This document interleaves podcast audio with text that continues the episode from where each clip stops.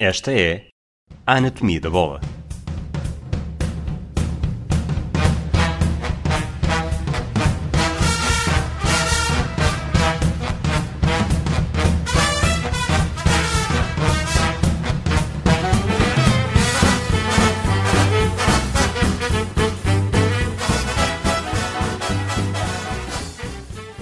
Olá, Rui Milheiro.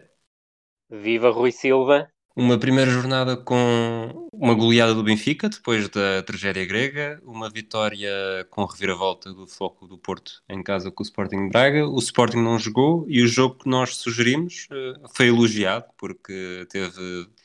duas reviravoltas, o empate Verdade. com seis golos, portanto acho que por agora uh, estamos bem. Mas achas que faltou, na análise que nós fizemos, faltou alguma coisa, faltou destacar alguma coisa? Em relação à primeira jornada, não, creio que não. Creio que, que... Algo gostavas de ter dito que não disseste? Creio que não, Rui. Se olharmos para aquilo que era o jogo em que não envolvia grandes e que seria mais interessante, obviamente acertamos, acertamos em cheio, mas também convenhamos, não seria muito difícil,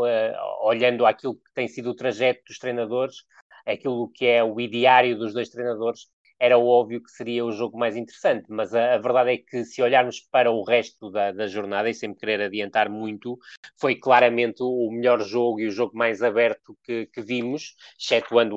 claro está, os jogos do, dos grandes, porque, por exemplo, vimos um Vitória Sport Clube PSAD, que era um dos jogos que, que tinhas proposto como alternativa, e a verdade é que vimos basicamente um, um confronto entre dois seguidores do solismo, ah, e tudo redundou num mau espetáculo de, de futebol, com vitória muito aquém daquilo que seria expectável, mas volto a frisar algo que, que disse uh, a semana passada e há duas semanas. Uh, isto é um início de campeonato atípico, com, a, com as equipas praticamente em pré-época, e temos que dar claramente esse desconto, mas uh, o Bessado acaba por, por vencer o jogo na sequência de um lance de bola parada e depois, quando coloca em campo uh, aquele que será o seu jogador mais virtuoso para, para esta temporada, que é o Afonso Souza, acaba por estar muito perto do, do 2-0 e até deixa aqui uma nota em relação ao Afonso Souza, que foram as declarações do, do, do, seu pai, o Ricardo Souza, ele que é neto também de António Souza, um dos baluartes da nossa oitentena, uh, se me disse 1,95m, pesasse 95kg uh, e tivesse feito mu muito culturismo, ou fosse campeão nacional de culturismo, provavelmente uh, estaria a jogar noutro patamar e não no, no, no, no Bessado. Agora, em relação, aos, em relação aos restantes jogos, o Moreirense acabou por se impor ao Farense, um Moreirense ainda muito curto, mas com um 11 a titular muito próximo da época passada, isso tirou claramente benefícios dessa situação diante de um, de um Farense que me pareceu muito verde, nomeadamente no capítulo defensivo. É uma equipa que do meio, no meio campo tem, tem jogadores que podem trazer algo ao, ao, campeonato português, mas a verdade é que a linha defensiva inicial, com Alex Pinto à direita, Burei Cássio como defesas centrais e Fábio Nunes à esquerda, e Fábio Nunes foi o menos mau, ou se quiseres o, o mais razoável, porque eu gosto de ver sempre as coisas pelo lado positivo, uh, para além do guarda-redes de defenda e que acabou por ser expulso, pareceu-me claramente uma equipa muito curta. No tom dela Rio Ave, o Rio Ave teve praticamente 90, 90 minutos de domínio sobre o adversário, mas à semelhança do que tinha, do que tinha acontecido na deslocação ao Borac, parece-me uma equipa ainda com muitas indefinições, quer do ponto de vista defensivo, quer do ponto de vista ofensivo, com o Mário Silva, apesar de querer aproveitar algumas, algumas das melhores virtudes que esta equipa tinha no tempo de Carlos Carvalhal, ainda muito preso à qualidade individual dos seus jogadores, diante de um Tondela que marcou ah, e depois optou, obviamente, ah, obviamente diria que não, mas obviamente no perfil do treinador do, do, do Tondela, por procurar segurar uma vantagem que só perdeu em tempo de descontos. Depois vimos também um Portimonense Passos de Ferreira, uh, muito, uh, e fechou agora a jornada, uh, e nós estamos mesmo em cima do final do jogo, que acabou por ter o VAR como protagonista, porque houve um penalti para um lado que não foi e bem, aliás, que foi e bem anulado pelo, pelo árbitro com auxílio do VAR, e depois um penalti que não tinha, assinalado, não tinha sido assinalado pelo, pelo árbitro e com auxílio do VAR foi assinalado, portanto, aqui 100% de eficácia no recurso ao VAR, mas a verdade é que o Passos Ferreira acabou por desperdiçar a hipótese, desde os 11 metros, de, de conseguir uma vitória que me parece importante. Mas foi um jogo, uh, diria que algo pobre, uh, com um Portimonense muito refém de um futebol direto, que não faz muito sentido quando tem jogadores como Lucas Fernandes ou Fabrício, uh, enquanto o Passos Ferreira foi mais inteligente, e depois, no outro jogo, que ainda nos falta falar desta, desta jornada, um Santa Clara Marítimo, entre dois treinadores com, com um ideário mais defensivo uh, do Campeonato Nacional, em que, do meu ponto de vista, venceu a equipa que foi mais forte, com o Tiago Santana em plano de destaque como finalizador, ante um Marítimo que uh, eu creio que Lito Vidigal terá percebido neste jogo que defender com muitos, ou seja, com cinco defesas, não significa uh, defender bem. E eu creio que esse foi um aspecto absolutamente determinante, mas deixar de só uma nota que Lito Vidigal acabou por ser expulso e substituído pelo professor Neca como treinador principal, professor Neca que defrontava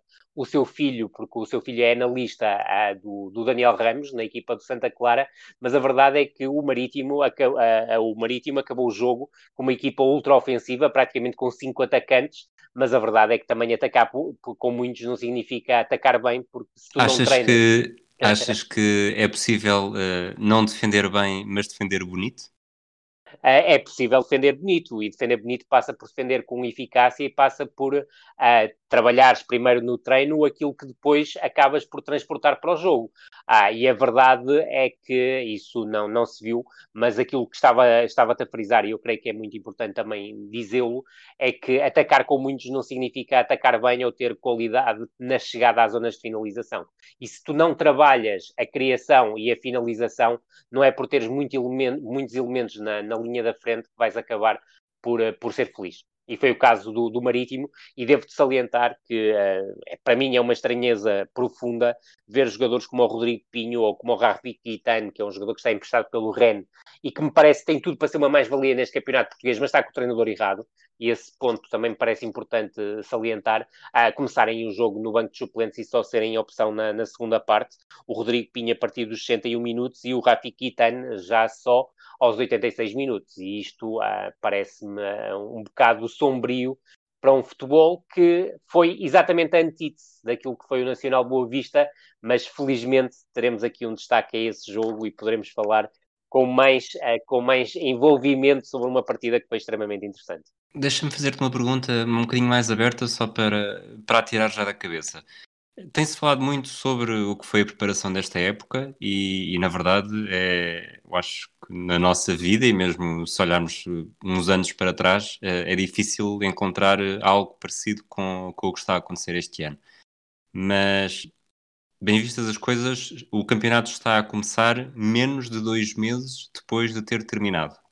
Certíssimo. Portanto, os jogadores acabam por estar com mais ritmo do que estariam quando retomaram o campeonato uh, no início de junho. Certíssimo. Notas a diferença de uma primeira jornada desta época para uma primeira jornada de épocas anteriores? Uh, noto, claramente. Uh, e estando completamente de acordo com aquilo que tu, que tu dizes, uh, o início desta temporada fica claramente marcado pelo, fa pelo facto da maior parte das equipas ter realizado pouquíssimos jogos particulares. Algumas nem sequer realizaram, ou pelo menos se realizaram, foram às escondidas da, da imprensa e, e não as revelaram através das redes sociais. É o caso, por exemplo, do Famalicão, que iniciou a temporada com zero jogos particulares, independentemente de poder ter treinado, por exemplo, dentro de portas com a sua equipa sub-23 ou com a equipa sub-19, mas não foram jogos que, que tiveram o nosso conhecimento, portanto, não existem, uh, mas a verdade é que nós vamos assistir, e, e, eu na semana passada já tinha falado isso, isso contigo. Uh, estas primeiras jornadas, até à paragem da, das seleções, que será no início de, de, de outubro, uh, será claramente marcada por uma pré-época em competição, ou seja, aquilo que eram os jogos particulares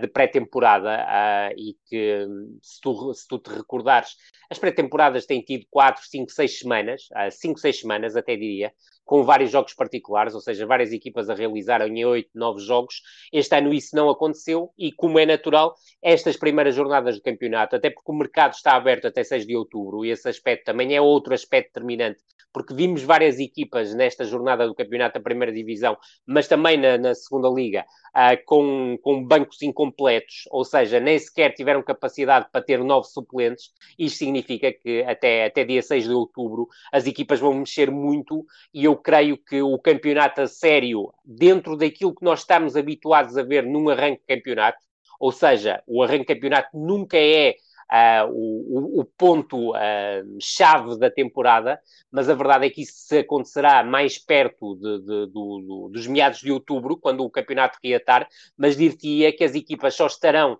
a render próximo daquilo que nós estamos habituados de uma fase de outubro, de setembro a outubro, já em novembro esta temporada.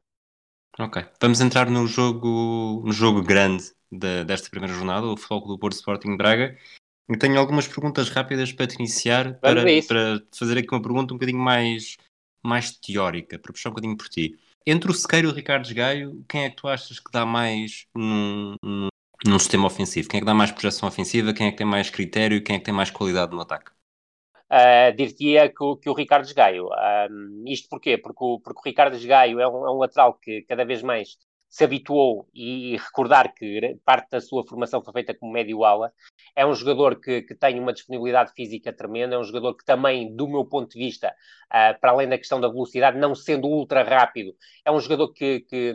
que tem alguma capacidade para, para assumir ações de condução, não sendo um cruzador exímio, e aí o Sequeira tem vantagem sobre ele, é um jogador que evoluiu nesse capítulo do cruzamento. Creio que a, a sua passagem para lateral direito acabou por permitir essa evolução. Do outro lado, do meu ponto de vista, há um jogador que, que se cruza melhor, uh, que é o Sequeira, isso sem dúvida nenhuma. É um jogador com melhor visão de jogo do que o Esgaio. É um jogador, se calhar, também com melhor tomada de decisão, ainda que nem sempre, mas eu creio, eu creio que sim. Agora, não tem a disponibilidade física do, do, do esgaio, não tem também, do meu ponto de vista, a agressividade que o esgaio tem, quer do ponto de vista defensivo, quer do ponto de vista ofensivo, mas são laterais que, sendo diferentes, têm um perfil equilibrado. Agora, se me perguntas quem oferece mais neste momento à equipa do Sporting de Braga, parece-me ser claro que é Esgaio, por isso também Esgaio tem muito mais mercado do que o Sequeira e até poderá, a 6 de outubro, não estar no Sporting de Braga. Esperemos, em benefício do futebol português,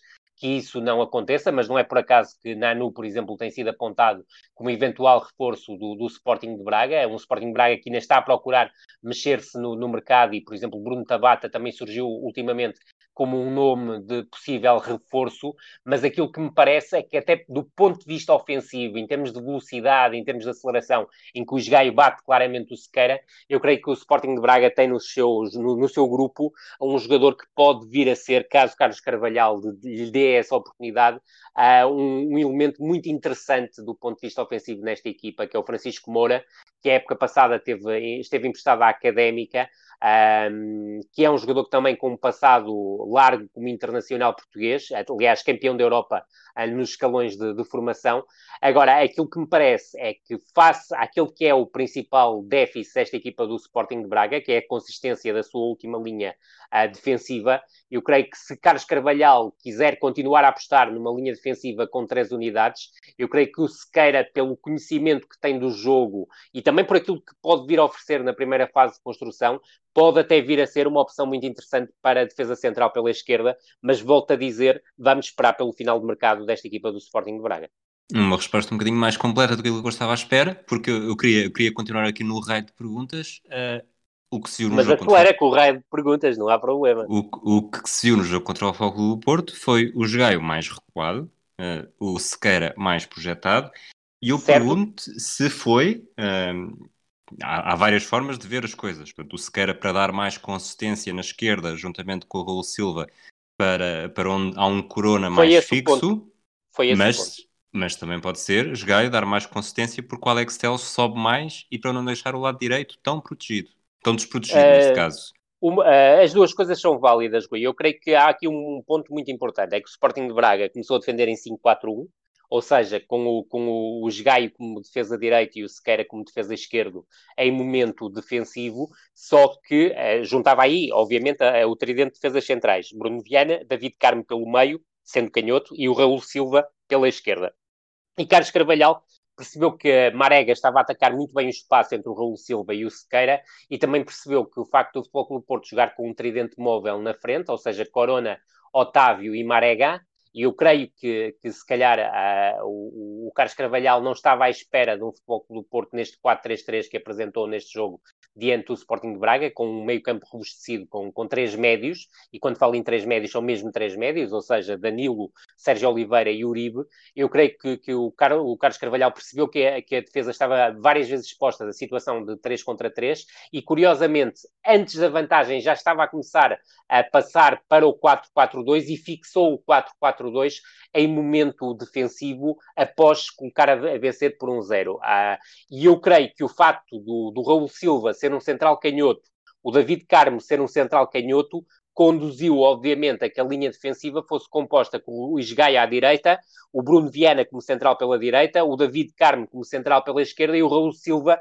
como defesa esquerda, nem vou considerar lateral porque não faz sentido nenhum. E isso fez com que o Sequeira adiantasse um bocadinho no terreno. Eu creio que a principal preocupação do, do, do Carlos Carvalhal do ponto de vista defensivo, e se quiseres depois quando falarmos uh, sobre o primeiro gol do Futebol Clube do Porto, é, foi claramente uh, colocar a equipa muito pouco larga em momento defensivo, concentrar-se no corredor central, e é também por isso Uh, que o Alex Celes tem uma vantagem claramente de 1 contra 0 uh, no, no, momento em que consegue o cruzamento após o passe do, do, Otávio desde o corredor central. E se tu reparares, com o posicionamento que o Sporting de Braga tinha naquela altura, parte praticamente para uma situação defensiva em que, com o corredor central tão ocupado, teria cinco jogadores dentro da área contra dois do Futebol Clube do Porto, mas acaba por ser o movimento de Sérgio Oliveira em direção ao Sequeira, e, e as dificuldades que o Sequeira ainda poderá ter no jogo aéreo, juntando o facto do Raul Silva se ter deslocado e ter desprotegido aquele espaço,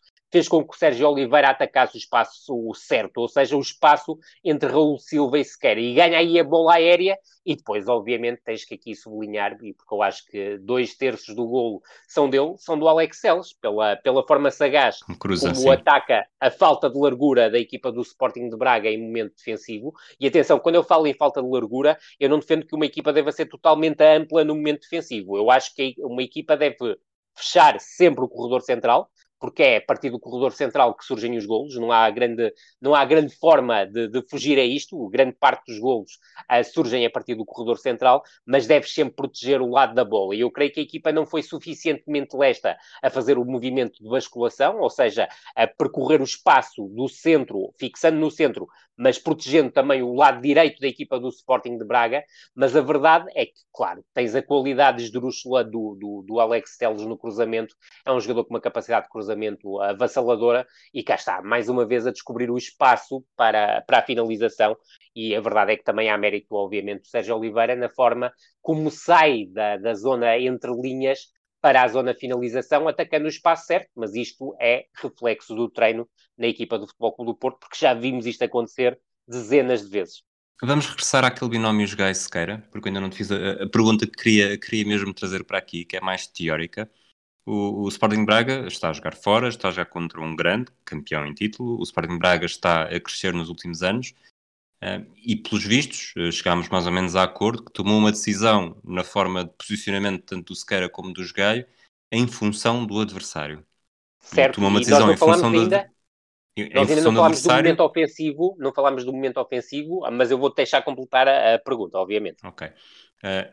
tomou a decisão em função do adversário e não tanto, como também já chegámos a acordo, em função do que lhe pode dar mais em momento ofensivo. E a pergunta que eu te certo. faço é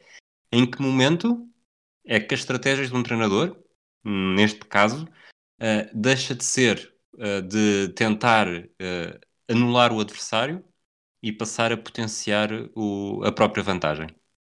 Ah, eu creio que Carlos Carvalhal é claramente um treinador de identidade, mas parece-me que neste jogo uh, procurou também levar o jogo para o lado estratégico. Já o tinha feito, por exemplo, quando o Rio Ave empatou uh, no, no, no, Dragão a época passada, creio que em março, é o último jogo antes da, da pandemia, mas a verdade é que eu creio que aquilo que Carlos Carvalhal faz é manter-se a identidade, mas fazer ajustes estratégicos perante aquilo que o adversário pode propor. E aqui eu tenho que utilizar o pode propor, porque Carlos Carvalhal, à nossa semelhança, não viu nenhum jogo do, do Futebol Clube Porto diante de, do, durante a pré-temporada. Aquilo que me parece é que, em momento ofensivo, Carlos Carvalhal também tinha uma ideia, e essa ideia passava claramente pela, pela exploração do jogo exterior, ou seja, conduzir o Futebol Clube do Porto para o lado da bola, e o lado da bola que, que Carlos Carvalhal privilegiou principalmente na primeira e na segunda fase de construção, era o lado esquerdo. Portanto, muitas vezes sair até pelo Sequeira, uh, e procurar logo uma variação do, do, do centro do jogo uh, diretamente para o corredor oposto. E aí explorar a velocidade do esgaio. E se tu reparares, mesmo antes do gol do Sporting de Braga, mas agora cingindo-nos ao gol do Sporting de Braga, o lance começa da esquerda, vem ao André Castro, ao André Castro no, no, no corredor central, varia para o, para o esgaio no corredor direito, e aí o Sporting de Braga aproveita as deficiências que o Futebol Clube Porto ainda tem no momento de basculação e consegue avançar pelo corredor direito numa situação de paridade numérica. Porquê? Porque o Fran Sérgio deu o apoio ao, ao esgaio, oferecendo-lhe a linha de passe e, curiosamente, trazendo o Pep para o lance, ou seja, atraindo o Pep e arrastando-o até do ponto de vista, do ponto de vista uh, defensivo. Portanto, aquilo que acontece é que há uma combinação esgaio-francês-esgaio que permite depois ao esgaio ter duas soluções em termos de cruzamento. Uma era procurar a zona central do ataque, e aí o Futebol Clube Porto, com o recuo de Danilo, com o apoio do, do Mbemba e do, e do Manafá, tinha uma situação de vantagem numérica sobre o Futebol Clube Porto, ou seja, 3 contra 2, ainda com dois jogadores estranhos, normalmente à, à, linha central da equipa do Futebol Clube do Porto, mas o corredor central estava protegido e o que é que o Esgaio faz? O Esgaio faz um cruzamento largo ao segundo poste, onde se queira face à ausência de Manafá, que tinha vindo fechar dentro, e face à ausência de Corona, que não estava a fazer o acompanhamento de Sequeira, Sequeira beneficia de uma situação de um contra zero. E depois cá está. É tal tomada de decisão de Sequeira a ser absolutamente determinante. Sequeira podia ter procurado a zona de finalização no corredor central, mas não. Faz o passo atrasado e aí muito mérito de Castro na forma como ataca a zona central. E isto, obviamente, mesmo com Carlos Carvalhal a ter pouco mais de um mês de treino, é trabalhado, porque Castro ataca a zona do corredor central, Uh, onde o Futebol Clube do Porto tinha basicamente os seus cinco médios. Uh, e mesmo assim Castro encontrou o espaço que acaba por ser determinante para bater o Marquezine. Mas cá está, voltando a tocar no ponto, o Sporting de Braga é uma equipa de um treinador com identidade bem vincada, mas um, sobretudo nos jogos de maior grau de dificuldade, mas também nos outros jogos, faz ajustes estratégicos. Eu sou totalmente favorável a isso porque olha também para aquilo que é a observação que faz do adversário, ou neste caso, aquilo que pensa que o adversário pode ter como mais-valias ou menos-valias. Mas qual é o. Qual é o sei que isto não é matemático, mas estou, estou a tentar forçar aqui um ponto. Qual é que é o momento em que tu deixas de uh, pensar no adversário e concentrar-te em ti? Se este jogo fosse Sporting Braga Futebol do Porto, por exemplo, achas que já faria diferente? Se o Sporting Braga precisasse de ganhar, já faria diferente? Ou, ou de alguma forma a estratégia para derrotar este Futebol do Porto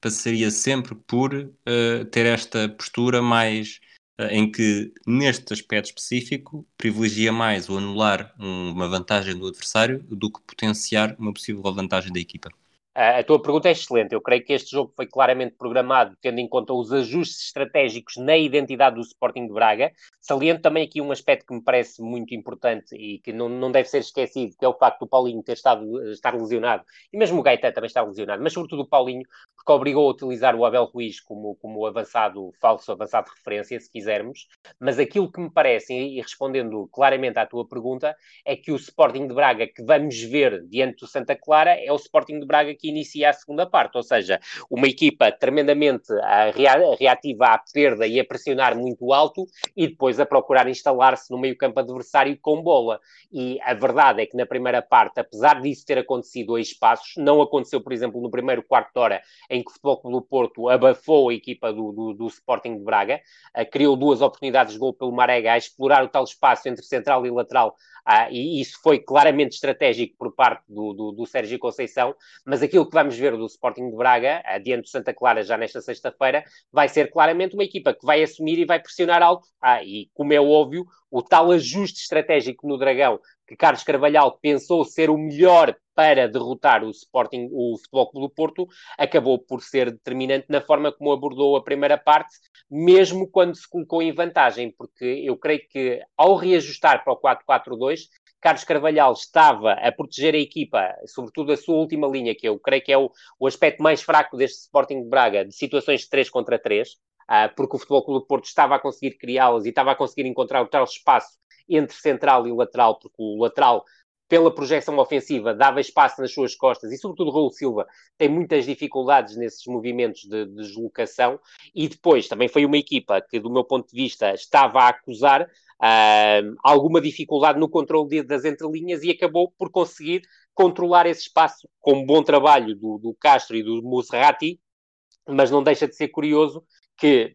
cá está, é o tal lado de ajuste estratégico. Fran Sérgio jogou na linha de 3 quartos juntamente com o Ricardo Horta e eu não creio ah, e não sem querer antecipar, até porque há a questão das lesões e não sabemos como é que o Sporting de Braga chega à sexta-feira, mas eu não creio que num jogo em casa, diante do Santa Clara, o Fran Sérgio vá jogar na zona de 3 quartos e que Carlos Carvalhal, por exemplo, abdique ah, de ter André Horta em campo, mesmo que André Horta jogue ligeiramente mais recuado e mantendo o Fran Sérgio nos 3 quartos, mas eu creio que esta equipa do Sporting de Braga, mesmo não tendo para já o Nico Gaitei, sabemos que não terá ao longo do, do, próximo mês. Eu creio que esta equipa do Sporting de Braga pode ser muito mais acutilante do ponto de vista defensivo e ligar muito melhor o jogo se tiver o André Horta, o Ricardo Horta e o Paulinho juntos. Isso parece-me absolutamente indiscutível, juntando aqui um elemento que no meio campo me parece ter um papel absolutamente cerebral na forma redonda como a bola sai dos seus pés, que é o Al-Musrati.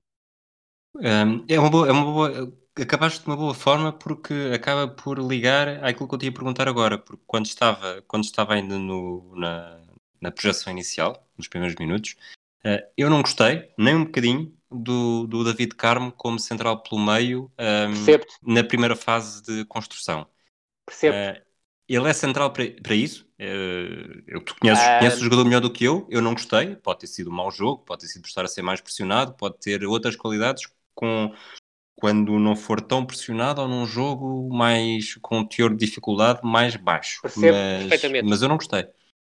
Eu percebo, eu percebo porque é que não gostaste. Eu creio que o, que o David é um, é um central uh, que ainda não está feito. É um jogador que tem um potencial tremendo, nomeadamente na questão da, da construção. Eu creio que, que, que, é um, que é um defesa que aporta essa qualidade. Agora, a posição ideal dentro de uma estrutura com três defesas centrais é claramente defesa central pela esquerda. Agora, se tu reparares, mesmo ao longo do jogo, e recordo que, que o Carlos Carvalhal na segunda parte mexeu tanto na equipa que só três jogadores acabaram na, na posição em que iniciaram o jogo, falo de três de dez jogadores de campo, juntando obviamente, claro está, as cinco substituições, porque mexeram com a, com a equipa, mas a verdade é que houve momentos em que o Carlos Carvalhal procurou a reposicionar a defesa com o David Carmo, mesmo sendo canhoto, a jogar pelo centro-direita. E eu creio que a equipa do Sporting de Braga ainda lhe falta um defesa central um, com outra capacidade, e veremos, por exemplo, aguenta ainda o Bruno Viana até o final do mercado, sabendo que o Bruno Viana tem propostas do, do exterior, mas eu creio que o David Carmo, até pela, pela forma como sai a jogar, o facto de ser canhoto, beneficia muito mais com o facto de jogar pelo centro-esquerda. Agora, há aspectos que o David Carmo uh, precisa claramente ainda de melhorar, e eu falo sobretudo em questões um, quando, é, quando é, é, exposto a situações de um contra um, eu creio que ele precisa de um bocado mais de agressividade na forma como aborda os lances, pode também ser mais antecipativo e por vezes sinto demasiado expectante. Mas a verdade é que dos centrais todos do Sporting de Braga, e no, no jogo foram utilizados como centrais Bruno Viana, David Carmo e Raul Silva como titulares, mas depois o Sequeira também passou por aí e ainda entrou o Turmena, eu creio que o David Carmo, apesar de tudo, foi o menos errático dos cinco, mas percebo aquilo que me estás a dizer, eu creio que o David Carmo tem muito mais potencial para jogar como defesa central pela esquerda do que como defesa central pelo meio, apesar do, do esdrúxulo que é aqui repetir duas vezes o meio, mas numa defesa a três é a melhor forma de identificarmos quem é quem. Uh, agora, aquilo que me parece é que há aqui um, um, um, problema, que é Raul Silva continua a errar de uma forma substantiva, e isto, um, um defesa central não deve ser titular apenas por aquilo que pode aportar na bola parada ofensiva e na defensiva. Eu creio que também precisa de ser consistente do ponto de vista defensivo e consistente na saída a jogar. E o Raul Silva não é, não é nem consistente nem numa situação nem noutra, é só claramente nas bolas paradas. Agora, veremos se com o reajustamento desta defesa do Sporting de Braga uh, não passará por ser sequeira o defesa central pela esquerda e de manter o David Carmo como central pelo meio. Agora, também te garanto uma coisa, é óbvio que um jogo no Dragão e sobretudo com uma equipa do Futebol Clube do Porto a dar-te só uma referência, e uma referência que nunca se dá à marcação, ou seja, está sempre a procurar claro. espaços, como é o caso do, do, do Maregá, Uh, é diferente de defrontar o Santa Clara. Agora, volto a frisar, uh, e, para, e para rematar a questão do David Carmo, eu creio que o futuro do David Carmo, até porque não há tantos centrais canhotos como isso, passa claramente por ser defesa central pela esquerda e não defesa central pelo meio. Isto, obviamente, numa estrutura com três defesas centrais. Muito bem. Estamos por volta da meia hora de, de jogo. Um, vamos falar um bocadinho do Porto e se calhar um bocadinho mesmo Certíssimo. só um bocadinho, já, já abriste um bocadinho o jogo. Uh, foi um 11 sem reforços, não estranhou, não estranhou grande coisa e acaba, foi ao encontro daquilo que nós falámos no episódio da semana passada de ser um fogo do Porto de estabilidade e essa estabilidade de alguma forma também foi o que o que catapultou para, esta, para este triunfo com a reviravolta. É, eu creio que, que, a questão da estabilidade é a questão-chave. Nós, curiosamente, já tínhamos falado disso a semana passada, que seria muito essa linha que o Sérgio Conceição levaria para, para, para, para este jogo. Eu confesso que uh, fiquei um bocadinho surpreendido com o facto de usar três médios centro, sendo estes os médios centro, porque percebendo aquilo que nos chegavam de ecos da, da pré-temporada, até dava a ideia que o Romário Baró podia ser opção e nem sequer foi a partir, a partir do banco. Agora, a verdade é que sem Luís Dias, uh, parecia-me óbvio que o, se não jogasse com o segundo avançado, e esse segundo avançado seria Taremi, e Taremi passaria por incluir um reforço no plantel, eu creio que faz sentido esta lógica Corona Otávio Maregá, um, sendo que com o regresso do Luís Dias é bem, bem possível que o Otávio passe para o corredor central e volte a frisar esse aspecto. Uh, Otávio acaba por ser determinante no lance do primeiro golo, porque é ele que descobre o espaço entre linhas na equipa do Sporting de Braga e depois procura a desmarcação do Alex Celes no corredor esquerdo. Mas indo muito rapidamente àquilo que foi a exibição do Futebol Clube Porto, os primeiros 15 minutos são 15 minutos à Futebol Clube do Porto, com o tal meio-campo robustecido. Foi uma equipa tremendamente agressiva na pressão e fortíssima na reação à perda, ou seja, a criar arguidades ao, ao Sporting de Braga na sua primeira fase de construção e a conseguir recuperações em zonas altas, para depois fazer aquele ataque lancinante à profundidade, aproveitando as tais desmarcações do Maregá e o Maregá cá está a explorar muito espaço entre lateral esquerdo Sequeira e defesa central esquerdo Raul Silva. É certo que depois o, o, o Futebol Clube do Porto perdeu esta capacidade porque o Sporting de Braga começou a entrar no jogo, começou a olhar o Futebol Clube do Porto nos olhos e criou dificuldades do ponto de vista defensivo ao Futebol Clube do Porto, nomeadamente na questão da, da, da, basculação defensiva portista, mas cá está, a tal força extra que o Futebol Clube do Porto tem, o tal suplemento de alma, uh, permitiu, quando o Sporting de Braga parecia ter o jogo mais ou menos controlado, assinar uma reviravolta em tempo de descontos na primeira parte, e um a um nós já falámos aqui uh, bastante sobre ele, não vale a pena estar a repetir, mas uh, sempre sublinhar o papel de Otávio, Alex Celes e Sérgio Oliveira no golo, e depois o 2-1 que surge, e é bom recordar, na sequência de um lançamento lateral. Mais uma vez o Futebol Clube do Porto a ter aqui a arma do lance bola parada, e o lançamento lateral é muitas vezes esquecido, mas há completamente uma, uma, um derrubo primário, se quiseres, do Raul Silva ao Maregá. Na segunda parte faz-se ao ascendente do Sporting de Braga e é o facto de estar a correr mais riscos, Sérgio Conceição foi inteligente. A equipa tem pouco mais de três semanas de trabalho, recuou, juntou linhas e procurou atacar a profundidade. Se no primeiro ponto de recuar e juntar linhas esteve praticamente impecável, as exceções são as duas oportunidades do Ricardo Horta, uma em bola corrida e outra na sequência de um lance de bola parada, muito bem trabalhado pelo, pelo Carlos Carvalhal, em que criou engodo na equipa do Futebol Clube do Porto. A verdade é que o Sporting de Braga teve muitas dificuldades em criar e chegar à zona de finalização. E o Futebol Clube do Porto atacou pouco, a, a única grande oportunidade é um lance de bola parada, ou é a sequência de um lance de bola parada, mais uma vez cá está a bola parada a ser absolutamente determinante, e quando o Sérgio Conceição na, mexe na equipa, coloca o Taremi, e o Taremi na sua primeira, no seu primeiro ataque à profundidade, conquista um penalti, mais uma abordagem desplicente de um defesa central do Braga, neste caso Turmena, mas Taremi não é por acaso que a época passada ao serviço do Rio Ave conquistou oito grandes penalidades, três delas num jogo diante do Sporting e aqui ah, nos seus primeiros minutos como jogador de futebol pelo Porto e recordar que entrou aos 87 conquistou logo uma grande penalidade que acabou por ser transformada pelo Alex Teles, que visou e juntou mais uma assistência no 3-1 para a equipa do Futebol Clube do Porto. Vamos avançar para 4 hum, de outubro de 1993. Vila Nova, Vila Nova de Famalicão, Famalicão Eu fui 1. ver esse jogo, curiosamente. Aliás, falámos disso na noventena. Famalicão 1, Benfica 5, 5-1 marcado por Vítor Paneira. Quase 27 anos depois, ao dia, a Vítor Paneira está a comentar o jogo para a Sport TV. Benfica 5, Famalicão 1, o jogo que abriu Verdade. o campeonato 2020-2021.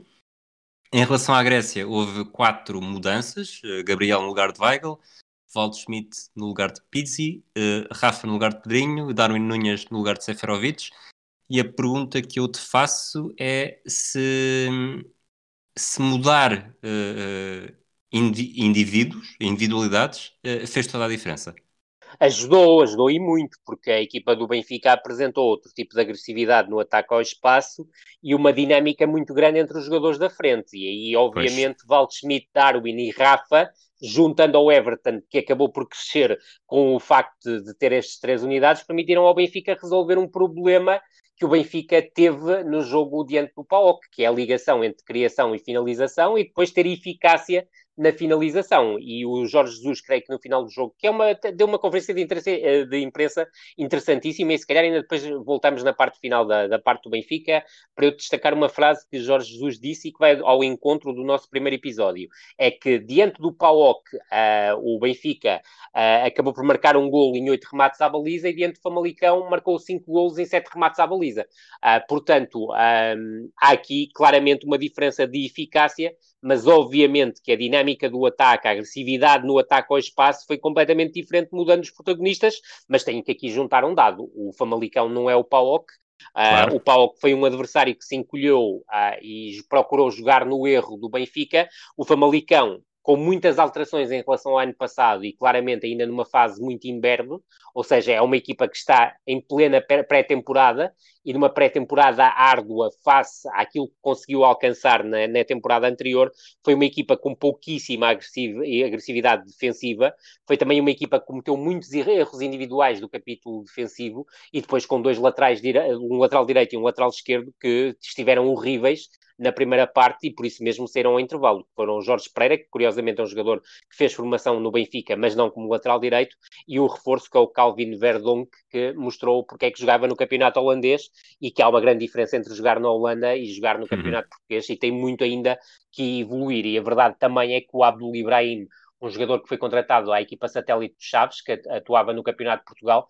também não veio acrescentar muito em termos de qualidade defensiva esta equipa do Famalicão, juntando depois um aspecto que me parece também determinante em relação a uma comparação entre o Famalicão da época passada e o desta época. Algo que é muito injusto fazer, mas que nós somos obrigados a fazer. É que esta equipa tem muito menos agressividade ofensiva do que tinha uma equipa que tinha Pedro Gonçalves, tinha Fábio Martins, uh, principalmente estes dois jogadores, tinha um Tony Martinez, do meu ponto de vista, muito mais ligado ao jogo, e tinha Diogo Gonçalves, que acabou por ser também lançado pelo Jorge Jesus na parte final do jogo, um bocado como um prémio, face também à vantagem robusta que o Benfica tinha no marcador, e o próprio treinador do Benfica admitiu que não seria ele a ser lançado, mas que com o resultado e com o trabalho que o jogador tem feito em termos de, de pré-época na equipa do Benfica e o que tinha feito também pelo Famalicão, uh, que lhe deu um prémio, mas uh, frisou, e cá está mais um dado de interesse da, da, da da, da, da, conferência de imprensa de Jorge Jesus pós-jogo, frisou que é um jogador que está a olhar para ele já a pensar numa nova posição e não haja dúvida nenhuma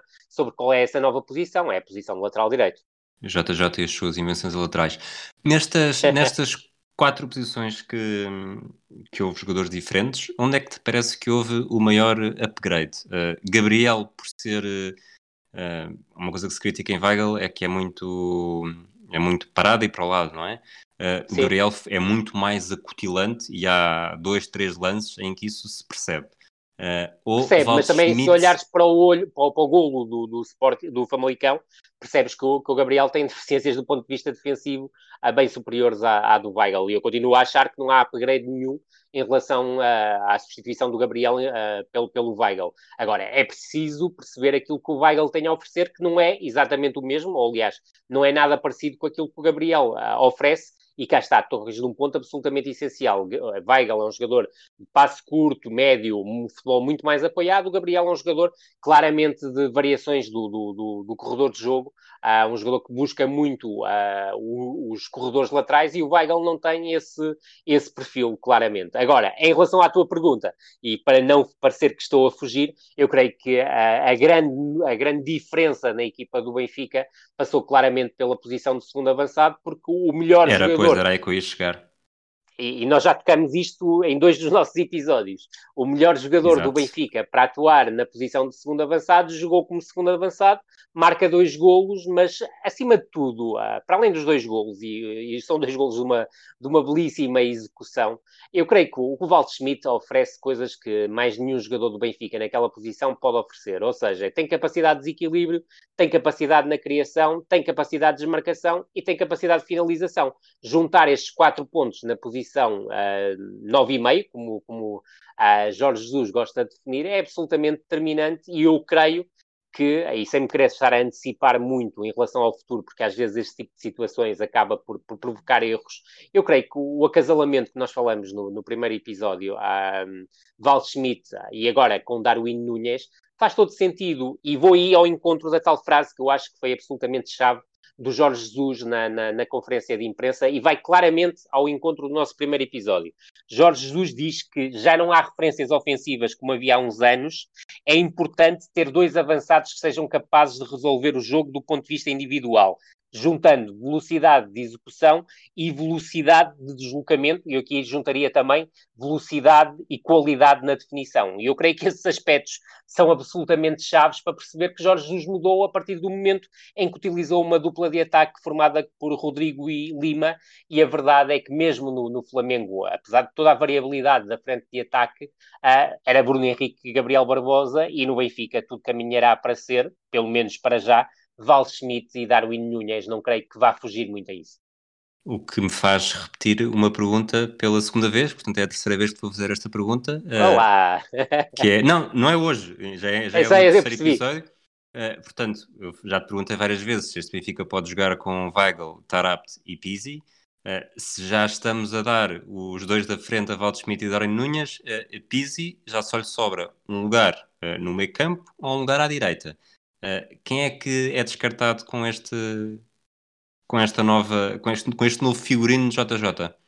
O futebol é momento e neste momento é Pizzi que é descartado. Agora a época Achas? é muito longa e o Benfica eh, eh, deixa-me deixa completar sim, para sim. perceberes onde é que eu vou chegar. A época é muito longa e o Benfica não vai demorar muito e vai ter em oito, em oito semanas seis jogos de Liga Europa. E como é óbvio, vai precisar de fazer uma rotação. E eu creio que, não sendo descartável o Pizzi, porque não é, Uh, nós temos que pensar que o Benfica tem um 8 chamado Tarabt, e Tarabt nós aqui já o elogiamos muito, principalmente por aquilo por, uh,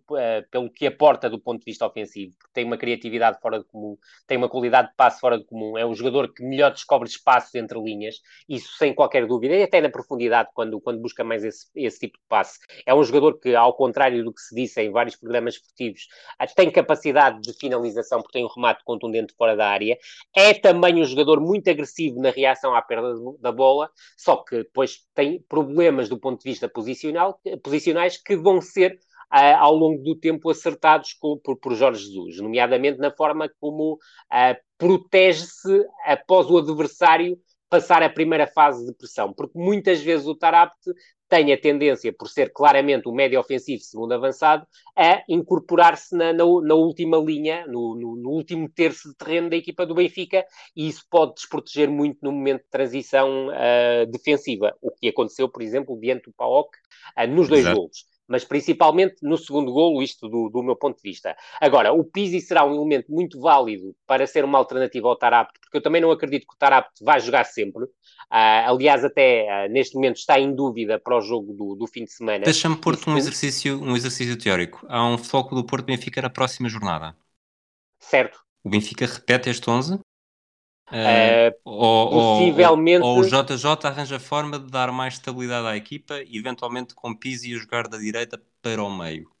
É exatamente aí que eu, que eu ia chegar, Rui. Antecipaste-me, porque era a outra posição que eu tinha a propor e em que acho que o Pizzi vai ser em vários jogos solução, que é a jogada ala direita para o meio, e não é por acaso que ao minuto 60 e eu creio que foi a primeira substituição, foi, foi a primeira substituição que o Jorge Jesus fez, foi retirar Rafa e colocar Pizzi. Eu creio que uh, uma opção dessas no jogo diante do Futebol Clube do Porto, se houvesse um Futebol Clube do Porto Benfica na segunda jornada, era bem possível de, de, de acontecer. Eu creio que Pizzi teria, uh, teria aqui a hipótese de jogar como, como, como ala direito, mas junto aqui um dado que para mim vai, eu creio que será importante na evolução daquilo que é o modelo de jogo de Jorge Jesus e até a questão do, do ponto de vista estrutural é que, independentemente do Benfica ainda ir ao mercado caso uh, consiga a transferência do Vinícius, provavelmente para atacar o Gerson e o Bruno Henrique, porque me parecem ser para além do defesa central, as principais prioridades do, do, Jorge Jesus. Eu creio que o Jorge Jesus, na sequência daquilo que nós dissemos no primeiro episódio, vai montar um losango à frente do médio mais defensivo. E esse losango vai ser muito móvel e isso permitirá que o Pizzi, em alguns momentos, mesmo partindo do corredor direito, possa jogar no corredor central e o Val Schmidt, sendo canhoto, possa sair da posição de segundo avançado e partir da direita em, em direção ao meio. E eu creio que também aí o Val Schmidt pode criar desequilíbrios. Agora, num jogo normal do Campeonato Nacional, como será o da próxima jornada em casa diante do Moreirense, eu creio que o Benfica não estará nada longe do 11 que, que defrontou o Famalicão e venceu por, por 5 a, a 1, e creio que o quarteto ofensivo, se não houver nenhum problema de ordem física, será exatamente o mesmo, ou seja, Rafa a partir da direita, Everton a partir da esquerda, Val Schmidt como segundo avançado e Darwin Nunes como,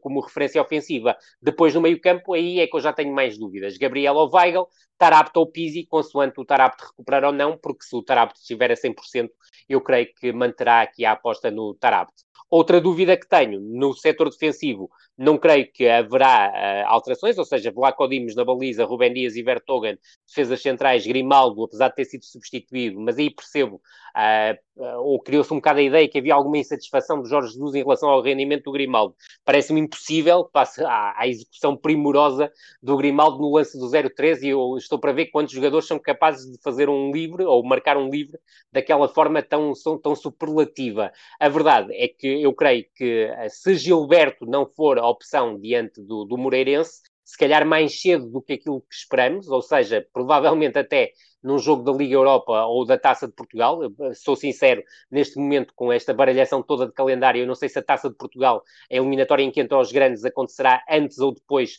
do início da Liga Europa. Eu acredito que rapidamente iremos ver o Diogo Gonçalves a jogar como lateral direito. Muito bem. Vamos avançar para o Nacional Boa Vista? Vamos, para a festa do gol.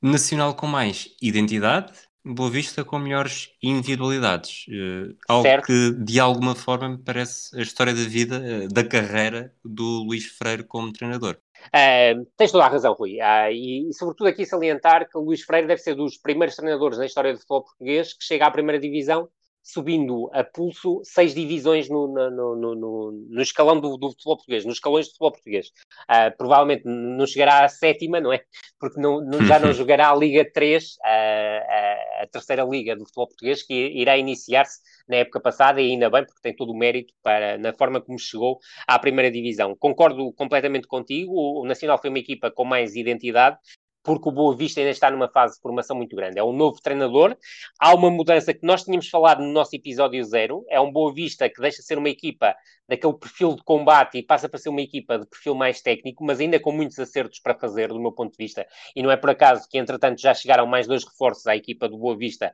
e se calhar não vai ficar, não vai ficar por aqui. Mas em relação à identidade do, do Nacional, sublinhar-te um aspecto que me parece essencial. É que a equipa, do ponto de vista ofensivo, à semelhança do que acontece com o Boa Vista, uh, desdobra-se num 3-4-2-1. E aquilo que me parece que foi mais interessante nesta equipa do Nacional, nesta primeira jornada, e talvez é o ponto extra nível individualidades, ou seja, indo pela questão do coletivo, que me pareceu mais interessante nesta primeira jornada, foi claramente a forma como o, o Nacional, até com o apoio do Ruben Miquel no espaço centro-esquerda, procurava atrair, numa primeira fase de construção, a equipa do Boa Vista para o corredor esquerdo, para o seu corredor esquerdo, ou seja, para o corredor esquerdo nacional, corredor direito do Boa Vista, e procurava logo a seguir fazer uma variação contundente para o corredor direito, procurando a capacidade de desequilíbrio do Kalindi. E a verdade é que se houve aspectos em que essa capacidade de desequilíbrio foi bem aproveitada, quando o Kalindi era lançado no espaço e aí o Boa Vista tinha muito mais dificuldades em controlar esse tipo de situação. A verdade é que Cresce Abra, conhecendo o Luís Freire, até que se digladiaram uh, algumas vezes a temporada passada entre Estoril e Mafra e até já tinham coincidido, um, aliás, entre Nacional e, e Mafra e no, e no, ano anterior até chegaram a coincidir, creio eu, no Estoril. Um, é aquilo que me parece é que o André Seabra foi muito arguto, o, Vasco se abra, e eu, eu às vezes chamo-lhe André, também há um André na Federação Portuguesa de, de, de Futebol, mas é, é, Vasco se abra, não, não me posso enganar mais, uh, prometo-te. Uh, o Vasco se abra foi muito arguto, porque ao perceber essa variação, sobretudo quando a bola era jogada no pé do Kalindi, uh, quer com duas, quer com três e até com quatro unidades, criou-lhe ali uh, uma, uma situação de grande dificuldade em termos de pressão, e aí o Boa Vista, do ponto de vista coletivo, conseguiu ser muito pressionante. E repara numa coisa, Rui: o primeiro gol do Boa Vista surge exatamente nessa ação de pressão, ou seja, variação do corredor esquerdo para o corredor direito nacional, e depois na recepção no pé do Calindi, ainda no seu meio-campo um, defensivo, o Paulinho uh, consegue a tal ação de pressão com recuperação, e depois o Boa Vista é muito rápido a fazer a, a, ligação. Paulinho, corredor esquerdo, Angel, corredor central, com uma assistência primorosa para a entrada da direita para o meio do Gustavo Sauer, que marcou o golo. Agora, voltando à tua pergunta, o, o, Nacional foi, para mim, uma equipa com mais identidade, com um perfil mais coletivo, e o Boa Vista viveu muito mais das individualidades, mesmo já se notando um crescimento do ponto de vista coletivo. Ou seja, eu tive a oportunidade de ver o Boa Vista Tondela e gostei de ver o jogo da pré-época que se realizou uh, no sábado, dia 12 de setembro, uh, e continuo a ver pormenores que me parecem que esta equipa do Boa Vista poderá crescer muito em termos de ideia coletiva uh, com mais tempo de, de, de, trabalho. Agora, do ponto de vista individual. Desculpa interromper, não nos podemos esquecer que o, que o, hum, que logo aos 14 minutos saiu o Yusuf entrou o Bengoche, dois avançados de características radicalmente diferentes, é? sobretudo de mobilidade. E o, e o Bengoche, que, é um, que é um jogador que até conheço, conheço bem, porque tive a oportunidade de, de observá-lo, uh, está muito pesado e ainda não é o jogador que, que poderá vir a ser, isto obviamente se perceber que está num campeonato com outro nível competitivo e que precisa de se apresentar noutro tipo de condição física. Mas tens toda a razão, o Yusuf ia oferecer ah, muito mais contundência no ataque à profundidade e repara até que no lance do primeiro golo o Bengoche quase que se atrapalha ali a situação. Exato. É certo que acaba por conseguir com aquilo tudo ter um, um, um movimento que acaba por ludibriar a, a extrema defensiva do, do, Nacional, mas é também esse aspecto nós temos que também tocar aqui, em termos de organização defensiva e transição defensiva, o Nacional precisa de, de, de crescer. Uh, eu creio que também a qualidade individual uh, não é sobretudo na zona central do terreno e na, na zona central da defesa, não me parece ser ainda a, a ideal para uma equipa que, que ambicione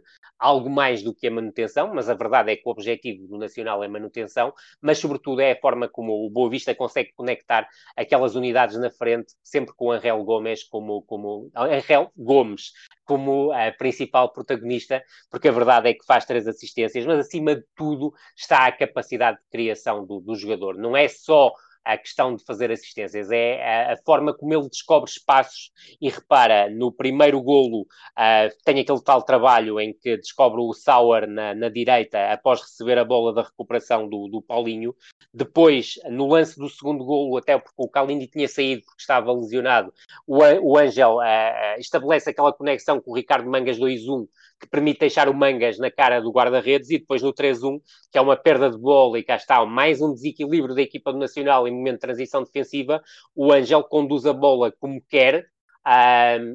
praticamente entra na área e fica à espera de tomar a melhor decisão com uma quantidade de adversários olhar para ele à espera que arrancasse mais um drible zigue-zagueante da sua, da, na sua melhor capacidade de drible. Mas aquilo que faz é algo muito inteligente, que é deixar para trás. E cá está, Gustavo Sauer, mais uma vez, a capacidade de remate que é uh, invulgar para um jogador uh, do nível de uma equipa média, média alta no, do futebol português, porque é esse o ponto que o Gustavo, sendo um jogador muito, muito versátil, é, é claramente esse o seu ponto mais forte, é a capacidade de definição no, no remate. Agora, juntando este dado, o Boa Vista para a semana recebe o Futebol Clube Porto naquilo que será um verdadeiro derby da, da Invicta, infelizmente ainda sem público, mas por motivos mais do que óbvios, mas a verdade é que o Boa Vista apresenta ainda debilidades do ponto de vista defensivo um, enormes. Uh, há dois erros individuais crassos do Jesus Gomes, mas sobretudo Sim. eu não quero culpabilizar o miúdo mexicano de 18 anos, quando uh, o seu companheiro de lado, é certo, pode não ter cometido muitos erros individuais, o Shirozi, uh, mas é um, um, jogador que tem uma bomba relógio nos pés, quer dizer, que era, uh, e, e, no cérebro também, porque cada, cada tomada de decisão que, que, que assume parece quase condenado ao erro, e isso não ajuda nada a estabilizar um miúdo de 18 anos, e não é por acaso que o Rami foi contratado e eu creio que quando, assim que estiver em condições de jogar, será titular de caras e poderá ajudar a uma evolução do Jesus Gomes, com o Jesus Gomes como parceiro, mas não é por acaso que este projeto ah, aponta também à aquisição de mais um defesa central e a verdade é que o nome do Garay tem surgido cada vez com mais insistência e volto a frisar, esta equipa tem uh, condições muito interessantes, parece-me. Uh, do meio campo para a frente tem muitas unidades uh, que oferecem mais valia, mas com o Angel Gomes, com, o Angel Gomes como principal protagonista, mas a verdade é que uh, creio que, que, que, ainda terá mais argumentos do ponto de vista meio campo, do meio campo para, para robustecer esta equipa, e Seba Gomes, que é um jogador internacional colombiano ah, e que jogava no Boca Juniors com, com frequência, é um novo reforço para, para a zona central do meio campo, e aqui um papel como estabilizador absolutamente determinante para o Javi Garcia, porque uh, se o Boa Vista sofre, e agora vou colocar bem entre aspas, apenas três golos neste jogo diante nacional, passou muito pela sagacidade do Javi Garcia a perceber que o Chidozi e o Jesus Gomes saíam de posição com uma facilidade arrepiante e absurda para defesas centrais, e o Ravi compensou muitas vezes, assim como o Boa Vista tem um guarda-redes, que para mim é um dos melhores guarda-redes do campeonato português, que é o Léo Jardim. Muito bem. Estamos a aproximar-nos da, da uma hora de episódio. Ainda nos faltam pelo menos três perguntas. Uma, já estás, à, uma já estás à espera. Exato, vou levar. Um, tu disseste aí que o Nacional, há pouco, uh, o principal objetivo é a manutenção. Sim. E a pergunta que eu te faço, e é, é uma pergunta rápida uh, mesmo, uh, que é se a qualidade de um campeonato também se vê pela percentagem de equipas cujo objetivo primário é a permanência.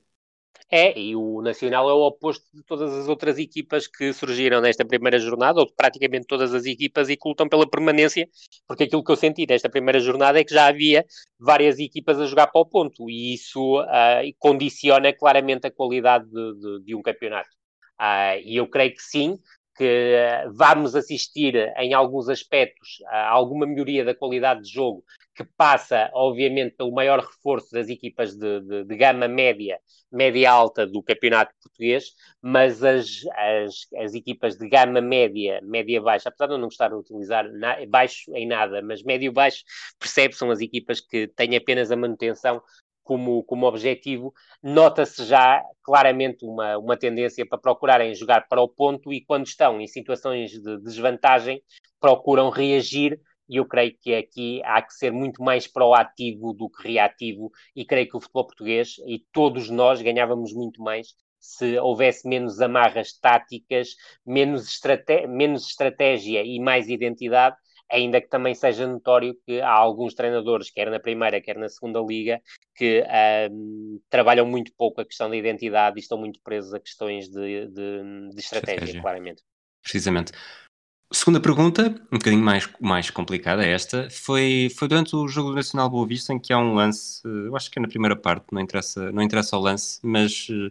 me fez lembrar um comentário que é muito típico, que é o jogador não, não respeitou a desmarcação do colega de equipa. E, e para mim, eu sei que talvez seja um bocado esquisito, essa frase a mim não faz, não faz, não faz grande sentido. Uh, e tendo jogado, já passei pelos dois lados, por quem, por quem não respeita e por quem, por quem não é respeitado. Mas também consigo perceber que a movimentação sem bola uh, pode ser tão ou mais importante do que, do que a movimentação com bola. Percebo perfeitamente. E, e às vezes o desrespeitar a desmarcação do colega de equipa, na é verdade, é, é, é a melhor ideia. E às vezes é, é, difícil, é difícil. É, nem sempre é assim, também depende da qualidade e da inteligência do jogador. Mas às vezes a, a, desmarcação do colega de equipa não passa de um engodo, portanto é mesmo uma, uma, uma movimentação para ser desrespeitada. Eu, às é, vezes, eu creio que, sim. que isso passa um bocadinho, passa um bocadinho nos intervalos da chuva quando se comenta um lance, um lance deste género passa porque tens de perceber qual é o tipo de desmarcação que é feito, ou seja, se a desmarcação é para atacar o espaço e tu estás demasiado coberto, ou seja, uma situação de bola coberta. Eu, ah, desculpa, aí... deixa-me só contextualizar melhor. Este tipo de lances é o lance em que o, o, o, vamos chamar, vamos chamar o extremo traz para dentro e o lateral entra nas costas. É, é uma situação diferente, mas então ainda te dou mais razão, porque acho que muitas vezes passa exatamente por desrespeitar esse tipo de movimentação sem bola, porque essa movimentação sem bola está-te a criar espaço para tu teres uma penetração. Ah, e eu creio que aí ah, há muita sagacidade em quem promove o movimento de desmarcação e muitas vezes esse movimento de desmarcação uh, é exatamente para te libertar, ou seja, para atrair o adversário e arrastá-lo de forma a tu teres mais espaço para tomares a melhor decisão. E no caso do Nacional, eu creio que estás a falar no, no lance do Nacional, creio que é uma combinação entre o Calindi e o João Victor. Não sei se, se sou certo. Uh, é o lance da primeira parte na baliza norte. Portanto, era o Boa Vista que estava a atacar. É um ataque Era o Boa Vista que estava a atacar. Então, sim, creio sim. que será uma situação. Um ataque na esquerda é, entre o Angel Gomes uh, e um jogador que estava na esquerda da, da equipa do Boa Vista. Eu já não me lembro se seria o Paulinho, se seria o Mangas. Eu creio que era o Mangas. É, pode, ter, é atenção, Angel... pode não ter sido um lance muito óbvio, uh, foi um lance que eu me fez lembrar disso. Uh, eu percebo-te, mas é, é, aí eu, eu, eu volto, eu volto a dizer, seja para espaço exterior, seja para espaço interior, eu creio que muitas vezes o facto de não fazeres o passe para o jogador em, em desmarcação é a melhor decisão que tu podes tomar, porque se tens espaço para conduzir e tens espaço para tomar a tua, a tua melhor decisão, mais vale continuares com a bola do que arriscares um passe que muitas vezes pode ser transviado ou muitas vezes encontrar até um jogador que, fruto da sua desmarcação, está em situação irregular. No lance específico que me estás a, a dizer, eu creio que há muita inteligência por parte do, do extremo em provocar o tal movimento interior, ou seja, criando espaço de penetração para o lateral. Por isso, uh, volto a, a, a frisar. Uh, há momentos em que o passe de ruptura é o melhor passe. Agora, numa situação desse tipo, sinceramente não me parecia a melhor opção, ainda que eu teria que visualizar o lance para te dar a minha opinião. Claro, e Mas cada lance, cada lance é um tu... lance também. Exatamente, percebendo exatamente onde tu queres chegar ah, e percebendo a tua leitura de jogo e já te conhecendo ah, perfeitamente ah, em termos de, de, leitura de jogo, eu creio que a tua, a tua avaliação está, está corretíssima. Isto, e atenção, isto dito, dito por alguém que durante toda a sua formação ao fio lateral foi extremo, portanto eu passei a vida ou a, ou a ser ignorado, ou, ou, a ignorar, ou a, nem mais, a aproveitar, nem mais. ou a, e a ser aproveitado. Uh, nem mais. Acho que não há, não há uma forma única de ler estas situações e às vezes caímos um bocadinho no erro de, de ver sempre de acordo com o mesmo molde. Não, e a, e a desmarcação, e a desmarcação cada vez mais, uh, creio, uh, promove muitas vezes a tal libertação de espaço para que o jogador com bola possa, possa uh, tomar depois a melhor decisão. É a tal questão de atrair e arrastar. Eu creio que é cada ou vez mesmo, mais. Ou mesmo uh, abrir caminho para um terceiro elemento. Sem que, dúvida, é, é a questão do terceiro homem. É a, questão do a, desmarca homem a desmarcação interior do extremo para, para, o, mais, para o lateral entrar mais. nas costas é das mais elementares e das mais, das mais eficazes no futebol